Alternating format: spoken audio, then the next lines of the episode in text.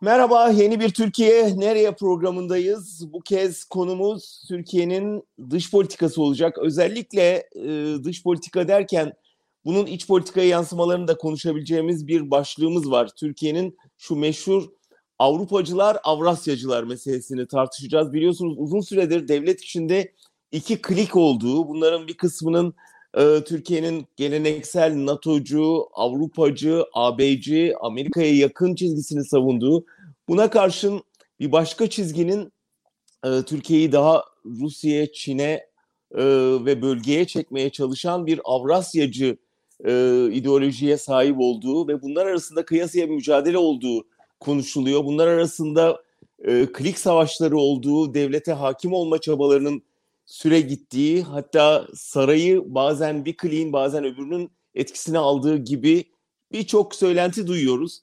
Biraz bu tartışmaları gündeme taşımak istiyoruz ama biraz da bunun teorik background'unu görelim. Bu Türkiye dış politikasında bu iki kanat ne zaman nasıl bir araya geldiler ya da çatıştılar ve bugün geldiğimiz nokta o teorik çerçeveden bakınca nasıl görünüyor? İşte bunları bize en iyi anlatabilecek durumda olan kişiyle Profesör Doktor Baskın Oran'la konuşacağız. Hocam hoş geldiniz yayınımıza. Efendim hoş bulduk. Selamlar. Selamlar. Hocam benim aynı zamanda üniversiteden hocamdır. Türk dış politikasına ilişkin ne biliyorsam ya da e, eksik biliyorsam ondan bilmeyin. Bildiklerim hocamın e, etkisidir. Türk dış politikası üzerine e, çok önemli iki ciltlik bir çalışması var. Orada bütün tarihçeyi bize sundu. Onun için bu konuya en hakim olacak isim. Hocam biraz baktığımızda aslında biz Türkiye'nin İkinci Dünya Savaşı'ndan sonra NATO'ya eklemlendiğini biliyoruz. Neredeyse sığındığını biliyoruz özellikle bu Stalin'in e, Kars Ardahan taleplerinden sonra. Ve o günden beri de biz e, Türkiye'nin hep yönü batıya dönük ABC, Amerika ile müttefik, NATO'nun en büyük ordularından birini besleyen e, bir ülke olarak görüyoruz. Ama e, son dönemde bu çizgi kırılıyor mu, değişiyor mu ve olduysa bu değişim nerede başladı? Valla e, istersen en sondan başlayalım. Yani e, değişiyor mu, değişmiyor mu, kırıldı mı, kırılmadı mı oradan başlayalım. Hayır kırılmadı. Tamam. Bu tamamen e, Recep Tayyip Erdoğan'ın rejimiyle ilgili bir olay. Başka hiçbir şeyle ilgili değil. Neden? Çünkü yahu kolay değil. Ta Lale devrinden beri yani 1718'den beri yürüdüğü tek bir yer var. Osmanlı'nın. Batı. Batı.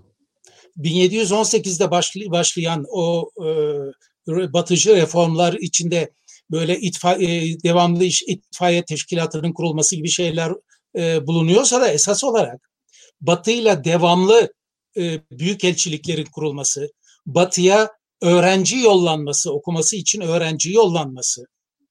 Anlatabiliyor muyum? Evet. E, matbaanın getirilmesi.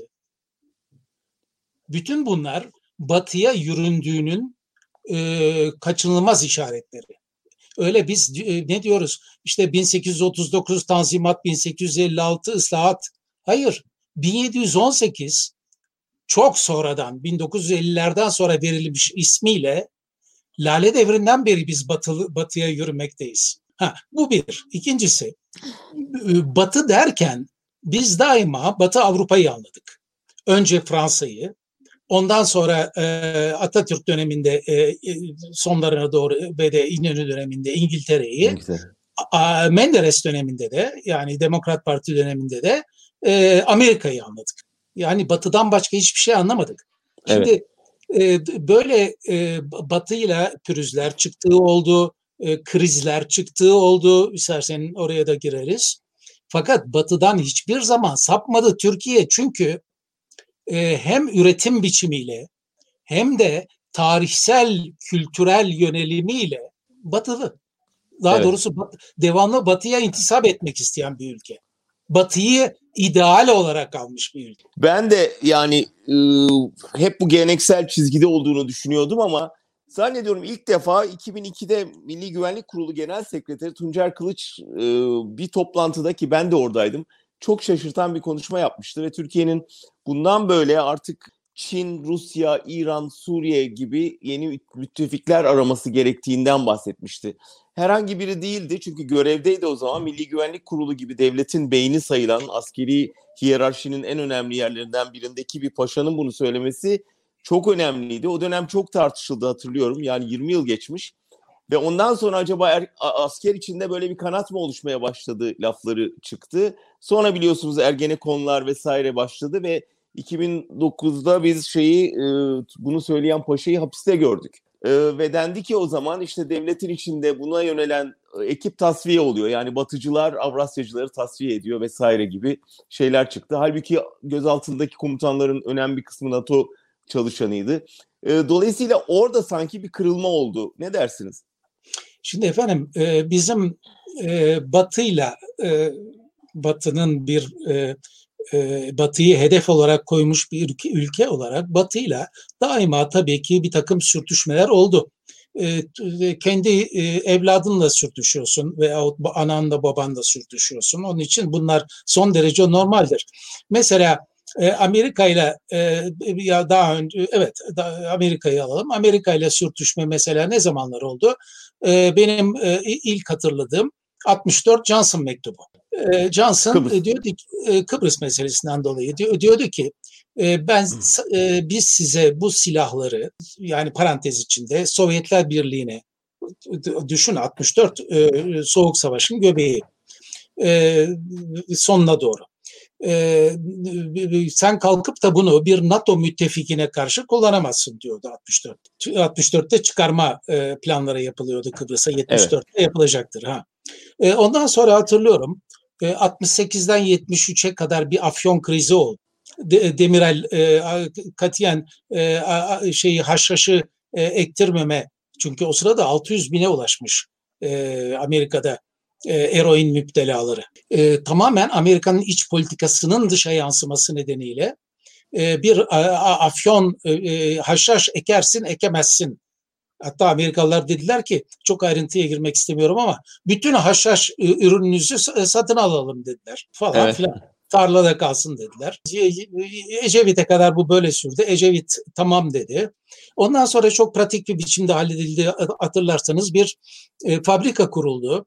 E, bu şeyin e, haşhaşın bitkisi olan afyonun e, e, uyuşturucu olarak kullanılması sakızına bağlı. Çiziyorsun kelleyi, o akan sakız e, baz morfin ve morfin ve eroin haline getiriliyor. Çizmeden e, kelleleri kesip fabrikaya yolluyorsun o zaman e, e, kimse e, kötü amaçla kullanamıyor. Hmm. İlaç için ilaç için kullanabiliyor. Neyse uzatmayalım. E, on, e, bu tamamen e, şeydi yani Amerikan iç politikası ile ilgili bir şeydi. Sonra şeyi hatırlıyorum. 2003'te e, çuval geçirme hikayesi. E, bu, evet evet. Tem, e, Temmuz 2003'te Irak, Kuzey Irak'ta 11 tane Türk askerinin baş, ki bunların başında bir de binbaşı vardı. Bunların kafasına o zaman şeylere yaptıkları gibi, Iraklılara yaptıkları gibi kim etrafı görmesin diye çuval geçirip götürmüşlerdi. Bir 60 saat kadar tutmuşlardı, ifadelerini almışlardı bilmem de falan filan. Bilmiyorum hatırlıyor musun bu neden oldu? Bu doğrudan doğruya 1 Mart tezkeresinin intikamıydı. 1 Mart tezkeresi neydi? Şimdi herkes hatırlayamayabilir hemen. Amerikalılar İskenderun'a İskenderun üzerinden Irak'a ulaşmak için 6. filoyu yollamışlardı. Türkiye bunu önce tamam dedi. Arkasından e, oyaladı, oyaladı, oyaladı ve sonunda da 1 Mart'ta e, bir oylama yapıldı parlamentoda, mecliste. E, o oylamada tamam bırakalım diyen e, oy sayısı daha fazlaydı ama e, yeterli değildi. Üçte iki olması gerekiyordu. Yabancı e, askerlere geçit verme hikayesi. Hatta çok iyi hatırlıyorum sen o zaman bir yazı yazmıştın. Neye benzetmiştin bunu? E, bilmem, bilmem hatırlıyor musun o yazıyı? E, adamlar gelecekler, merdiven dayayacaklar. E, kızın ırzına geçmek için ben o merdiveni tutamam veyahut yardım edemem bu adama falan diye bir şey yazdığını çok iyi hatırlıyorum. Peki hocam bu verdiğiniz örnekler aslında çok kritik bir noktayı hatırlatıyor bana. her üçünde de bu bahsettiğiniz krizlerde Türkiye bir şekilde e, Amerika ile ilişkiler gerilince, ambargo konunca ya da işte oradan bir ters yüz olduğu zaman yönünü Moskova'ya dönmüştür. Ve hatta böyle bir efsane de vardır. Yani e, kim yönünü Moskova'ya döndüyse Amerika bir anda onu iktidardan eder diye. E, bunu Demirel için söylemişlerdir. Demirel ortak yatırımlara girdiğinde de, askeri darbeyle devrildi diye. Daha sonra Ecevit e, aynı akıbete uğradı diye. Bir de böyle bir şey vardır yani e, Avrasya'ya yönelmeye Amerika izin vermez diye bir efsane de vardır. E, bu efendim e, doğrudan doğruya her şeyi e, fazlasıyla basit görmek yani ya ak ya kara gibi görmek ve gri tonlardan da hiç doğduğundan beri haberdar olmamanın sonucudur. Ha, şimdi bunu Türkçe'ye tercüme edersek bu, bu genel prensibi köy kahvesinde veya mahalle kahvesinde ne derler? İşte e, Yunan bilmem şöyle yaptı, e, Rus ayısı böyle yaptı, e, it, e, İngiliz haini yani e, uluslararası ilişkiler teorisine girersek Hı. Türkiye Türkiye adıyla sanıyla bir stratejik orta boy devlettir. Stratejik OBD. Hı. E, bu e, stratejik e, OBD ile OBD yani orta boy devlet arasındaki fark şudur. Orta boy devlet işte nüfusuyla, iktisadiyatıyla, askeri gücüyle falan filan orta denebilecek bir şeydir. Eskiden büyük devlet, küçük devlet diye ayrılıyordu İkinci Dünya Savaşı'ndan e, önce. Ondan sonra teorisyenler bunun yetersiz olduğunu gördüler. Bir orta boy devlet kavramı yarattılar. Stratejik orta boy devlet çok önemlidir. Stratejik, ha, stratejik orta boy devlet kendi bölgesinde e, istediklerini yapamaz. Ama büyük bir olasılıkla süper güçlere de istediğini yaptırmaz. Kendisi için çok hayati gördüğü bölgesel konularda e, söyleyeceği hı hı. söz vardır. Ha e, ulu, e, e, uluslararası konularda e, bir şey e, dişini geçiremez. Ama bölgesel konularda, bölgesel hayati konularda geçirir. Ha, onun için yani Amerika e, şey yaptırıyor e, kendisine e, e, H demeyene e, darbe yaptırıyor. İşte e, şeye e, uymadın, e, batılı sana uymadı, e, Sovyetlere veya Rusya'ya başvur. Şudur budur diye şeyler fazla e, basit. Basit indirgenmiş. E, uluslararası ilişkileri pek yakından tanımayan, kibar olarak söylemek gerekirse ins- insanların harcı. Biraz komplo teorisi. Kom ee, komplo teorisi benim hocam, hiç kafama bugüne, uymayan bir şeydir. Bugüne ha. gelirsek yani bu tarihsel arka planla bugüne gelirsek bütün bu anlattığınız süreçte Türkiye Avrupa'ya yürüdükçe Avrupa'da Türkiye'den kaçarak e, öbür tarafa yürüyen neredeyse Türkiye'ye kapıları kapatan bir noktaya geldi zaman içinde. Yani özellikle Avrupa Birliği'ni kastediyorum. Dolayısıyla o yürüyüşte bir hayal kırıklığı oluştu. Aynı şekilde Amerika ile de ilişkiler son dönemde gerilince Erdoğan'ın Rusya'ya açılma politikası geldi gündeme biliyorsunuz ve e, o uçak düşürmeyle e, aslında bir neredeyse savaşın eşiğine gelen iki ülke sonra inanılmaz bir şekilde 15 Temmuz sonrası bir büyük yakınlaşma dönemine girildi. Burada dendi ki işte Putin ilk 15 Temmuz sonrası Erdoğan'ı arayıp geçmiş olsun diyen lider, öbür Avrupalılar dur bakalım ne olacak beklentisi içindeyken gibi bahaneler de üretilerek bir Rusya'ya açılım politikası ve Erdoğan'ın bunu adeta batılılaşmaya karşı alternatif gibi ortaya koyması. Sizce bu ciddi bir yönelim değişikliği miydi yoksa tamamen evet. taktiksel bir adım mıydı? Hayır efendim şimdi e, e, aynı şeyi Demokrat Parti Menderes'in son yıllarında da denedi. E, denemiş gibi yaptı. Ya o zaman e, malum ya e, 57 e, yılından sonra feci bir döviz darlığı başladı. 58'de devalüasyon yapıldı ki Allah Allah bir devalüasyondu o. 2.80'den 9'a çıktı dolar. 2, 2 lira 80 kuruştan 9 liraya çıktı. Fakat e, gene Demokrat Parti iktisadiyatı düzeltemedi. E, Amerikan yardımları azalmaya başladı. Şimdi Amerikan yardımları çoğalsın diye Moskova'ya gideceğim hikayesi ortaya çıktı. Ve e, tabii ki e, ciddi bir şey değildi bu. Kimse de e, etkilenmedi bundan. Şimdi e, Recep Tayyip Erdoğan'ın şu anda yapmakta olduğu e, tamamen ama yüzde yüz derecede iç politika ile ilgili bir olay. Amerika, e, e, Amerika olsun, özellikle Avrupa Birliği olsun, e, sen bir şey yaptığın zaman devamlı insan hakları ne oldu diyorlar. Evet. Çünkü çünkü Erdoğan 2002 sonuyla 2004 sonu arasında hiç e, e, lamıcını yok. Kim ne derse desin Türkiye'de görülmüş en ciddi radikal demokratik reformları yapmış adamdır. Ondan sonra tabii felakete vardı iş. Bugünkü duruma vardı. Bugün onlarca gazeteci içeride. Bir ara 101 taneydi şu anda e, kaç tane olduğunu bilmiyorum. Evet. Ha dolayısıyla dolayısıyla ha bir de şu var. Erdoğan kendi döneminde 100 bin kadar kişiye soruşturma açtırdı. Hakaretten, Cumhurbaşkanlığı hakaretten. 30 bin kişiye de dava açtı. Dahası var mı ya? Ha, şimdi Avrupalılara, Amerikalılara özellikle Avrupalılara gittiğin zaman yahu ne oldu sizin e, AB uyum paketleriniz, özgürlüğünüz, şuyunuz, buyunuz diyorlar. Ve ona göre muamele ediyorlar Türkiye'ye.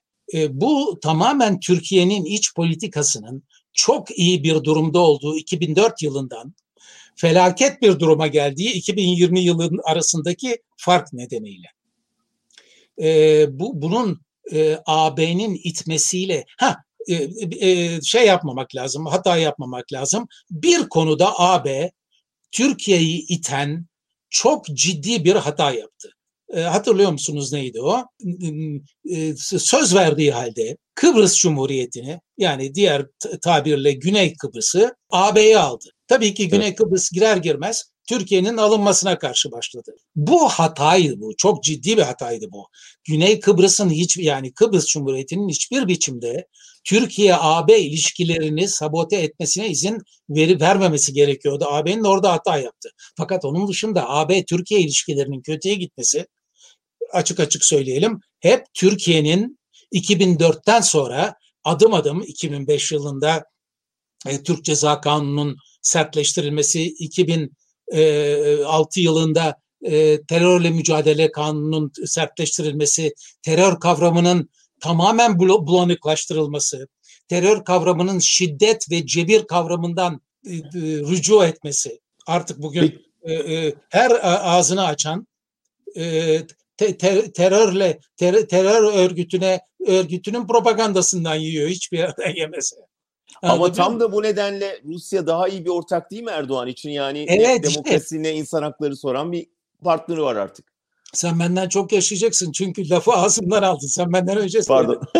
tamamen tamamen e, Rusya otokratik bir rejime sahip olduğu için e, Erdoğan'ın Türkiye'de kurduğu otokratik rejim gibi Putin de Rusya'da bir otokratik rejim kurduğu için Türkiye'nin bu insan haklarının insan haklarını tamamen eliyle bir kenara itmiş e, olmasına hiçbir şey demiyor. Avrupa diyor. Amerika e, bu konuda epey oportunisttir. E, e, milli çıkarlarına uyuyorsa e, çok fazla dile getirmez. Fakat Amerika'da da çok ciddi bir sivil toplum oluştu artık. Hı hı. Yani devletler ne kadar hikmeti hükümet deyip sadece kendi çıkarlarını düşünerek müdahale etseler veya etmeseler de kendi işlerindeki sivil toplum onları zorluyor. İnsan Peki tekrar doğru. bu Avrasyacı meselesine dönersek hocam siz yani devlet içinde böyle bir ciddiye alınacak bir Avrasyacı damar olmadığını mı düşünüyorsunuz? Efendim eğer Doğu Perinçek ne kadar ciddiye alınabilecek bir politikacıysa askeriye askeriye içindeki bu o klik de o kadar ciddiye alınacak bir kliktir. Bilmiyorum bu e, e benzetmem e, e, ağır oldu. Yeterli bir cevap oluyor mu? evet. Yani şimdi bak Doğu Perinçek benim arkadaşım. Tamam mı? 80'lerin başından beri arkadaşım. Hani o, o olmaz ki böyle de yatılmaz ki diye bir, bir şi, şiir vardır ya. Orhan Veli. Orhan, Orhan Veli. Ee, bu kadar da olmaz ya. Yani siz böyle bir şey görmüyorsunuz. Öyle bir bu bir efsane Avrasyacı diye bir kanat. Ama bir yandan da ciddi bir Rusya'ya yönelim var. Yani bu S-400'lere gelir o zaman hocam. Yani sonuçta bunu da mı mesela stratejik bir adım olarak görmüyorsunuz Türkiye'nin S-400 e, yatırımını? E, S-400 yatırımı bırak stratejik olmayı tamamen politik. Yani A'dan A'nın başından Z'nin sonuna kadar biz Allah'ını seversen biz S-400'leri aldık. 2,5 milyar dolar e, bayıldık ama kime karşı kullanacağız yahu bunları? Esad'a karşı mı? Bağdat'a karşı mı? İran'a karşı mı? Amerika'ya karşı mı? Kürtlere karşı mı? Kürtlere karşı mı? Kalaşnikov'tan başka bir şey olmayan Kürtlere karşı mı? Kime karşı kullanacağız? Bu tamamen politik bir yatırımdır. Bu Putin, Putin tabii biraz fazla açıldı. Anlatabiliyor muyum? İşte Libya derken özellikle Suriye derken falan filan fazla açıldı. Ee, devletlerin fazla açılması fazla harcaması demek. Ha, dolayısıyla e, ekonomik bakımdan e, bastırdı e, bastır şu iki buçuk milyarı al şunları diye aynı zamanda da Amerika ile ilişkileri bozacak olan bir e, e, siyasi hareket bu. Bozmadı mı peki? E tabii ki şimdi Amerika bak mesela en son şeyi Amerikan e, me- Merkez Bankası sayılabilecek e, Fed evet. e, Federal Reserve'den e, e, dolar e, ve e, Türk ekonomisini bir parça nefes yani şöyle e, şeyin üzerine çıkarıp de, suyun üstüne çıkarıp bir çekimlik nefes alacak e, ekonomik e, kaynağı sağlamak e, söz konusu. Bu e, S-400'ler e, aldınız fakat bunları aktive etmeyeceksiniz diyorlar ve bak edemiyor. Biz iki buçuk milyar dolar verdiğimizle hatta buna verdiğimiz denmez Türkçe'de biraz önce kullandığım tabirle bayıldığımız derler argoda. E, onunla yani bu kalacak açılmadan e, Kılıçdaroğlu'nun tabiriyle e, tarihin en büyük hurdası en pahalı hurdasına sahip olmuş olacağız. Öyle mi Allah, görüyorsunuz? Allah'ın emri. Vallahi öyle. Yani ben olsam katiyen bu e, hareketi yapmazdım. Çünkü bu tamamen blöf bu. Bak, işe yaradı mı? İşe yaradı mı sizce? Yani Amerika'ya blöfse ya da Avrupa Birliği'ne? Hayır. Çünkü Türkiye iç politika açısından e, rejim Türkiye'de e, aşağıya doğru gidiyor. Bak yüzde 33, yüzde 34'e kadar düştü AKP'nin e, şeylerdeki nabız yoklama e, nabız ölçmelerdeki durumu. E, işte MHP'nin diğer koalisyon ortağı, açıkça koalisyon ortağı e, yüzde onu bile bulamaz deniyor. E, şeyin altında kalıyor. Meclise girme çizgisinin altında kalıyor. Bir kere e, böyle bir rejimin e, kan kaybı, ciddi bir kan kaybı var. İkincisi feci bir e, döviz sıkıntısı var. Üçüncüsü Türk parası sıkıntısı var. Çünkü mesela 133 milyar liralık e, şey fonunun, işsizlik fonunun tamamen tüketildiği söyleniyor. Söyleniyor değişimin sebebi bu rejim altında hiçbir şey e, şeffaf değil, hiçbir şeyden haberimiz yok. Sadece siyasi dedikodulardan biliyoruz bunları ki bunda bu da muhtemelen dolu. Çünkü e, 196 milyar dolar bu yılın e, sonuna kadar ödememiz gereken dış borç. Ya bunlar e, benim yaşımdaki bir adamı adamın telaffuz etmesi için fantastik sayılar bunlar. Çünkü ben ben gençliğimde milyonla ölçülürdü, milyon TL ile ölçülürdü Türkiye'nin Türkiye'nin bütçesi. Şimdi dış borcu yıl sonuna kadar ulan 5. aydayız 12. ay sonuna kadar 196 milyar dolar ödeyeceğiz deniyor. Peki hocam şöyle de bir şey gene şeytanın diliyle konuşayım. Tam da bu dediğiniz nedenle yani rejim çöküşe geçti, partiler oy kaybediyor, ekonomik çok ağır bir bunalım var. Bu bu dönemde Abi yani pardon bir dakika. Bir dakika. Ne kadar komşu varsa Gürcistan hariç kavgalıyız. Bir de o var. Tam da bu nedenle bir başka senaryo da yani akla gelen kötü senaryo diyeyim. Ee, sırf bu nedenle Batı'nın artık bize bir hayrı yok. Avrupa Birliği zaten paramparça. Bir mali getiri de yok. Amerika da bize sırtını döndü. Ee, akıllı ol diye mektuplar falan yazıyor. Halbuki işte iyi bir komşumuz var. Ee, bize hesap sormayan. Deyip yani Batı'yla bu sizin bahsettiğiniz 300 yıllık, 500 yıllık şeyi kesip e, bir tür içe kapanma, kapıları kapatma, tamamen bir baskı rejimine, bir Türkmenistan'a dönüşme ihtimalinden de söz ediliyor bir kara olasılık olarak. Efendim eğer Türkiye bir Afganistan olsaydı veya bir e, hatta İzlanda olsaydı veyahut Yeni, Zel e, Yeni Zelanda değil Ama e, bu, e, e, Borneo, Borneo böyle yani demek istediğim dünya politikasının göbeğinde değil de çeperinde olan bir ülke olsaydı anlardım ke içine kapanmayı. Hı hı. Fakat e, e, Allah'ın e, bir e, gürültü patırdı kumkuması olan Orta Doğu'da, Yakın Doğu'da bir stratejik orta boy devlet olan Türkiye'nin 1718'den bu yana batıya yürümeyi yürümeyi hiçbir zaman durdurmamış olan bir Türkiye'nin Avrasya diye bir alternatifi olabilir mi? Ha, ne oldu diyor. Şimdi şeyi hatırlatacaksın bana. 1970-60'ların sonuyla 70'lerde yani ben e, üniversiteyi e, okur, oku, okuyup da bitirmiş ve e, çiçeği burnunda bir sübyan asistan olmuşken 1969 yılında e, bağlantısızlık e, evet. akımı vardı. Fakat Tito. bugün e, Tito e, ve Nehru gibi e, liderleri vardı. Fakat ya bugün e, hiç duyuyor musunuz bağlantısızlık diye bir şey? Yok. Bitti. Yani batı düzeni küreselleşmiştir artık. Artık batıya karşı olan da batının içindedir. Bir örnek vereyim. Fuzuli laf etmeyi belki kısaltır. Recep Tayyip Erdoğan çocuklarını okumaya Suudi Arabistan'a mı gönderdi Amerika'yı mı? Evet bu yani aileyle yalnız Türkiye'nin çıkış çıkarlarının kesişmediği ortada. Olabilir ama yani batıdan istedi batıya istediğin kadar laf et. Batının genel çerçevesi bazı batı ülkelerinin rezilliğine rağmen insan hakları ve demokrasidir. Onun dışında ve ve ırmağın aktığı yönün tersine yüzemezsin. Senin başarılı olup olmayacağının kriteri ırmağın aktığı yöne doğru yüzüp yüzmediğindir. Tekrar söylüyorum bazı batı ülkelerinin antidemokratik özellikle emperyalist geçmişlerini hatırladığımız zaman insan hakları demokrasi demekte zorlanıyoruz ama gidiş yönü tamamen hele hele Avrupa'nın insan hakları ve demokrasidir. Bunun aksine gittiğin takdirde nefes nefese kalmakla kalırsın. Hatta suya batar da çıkamazsın. Siz zaten böyle bir niyeti olduğu kanısında değilsiniz. Taktik adımlar, oyunlar oynuyor diyorsunuz. Efendim tamamen iç politika ile ilgili yani iktidarı sürdürmekle ilgili, rejimi sürdürmekle ilgili.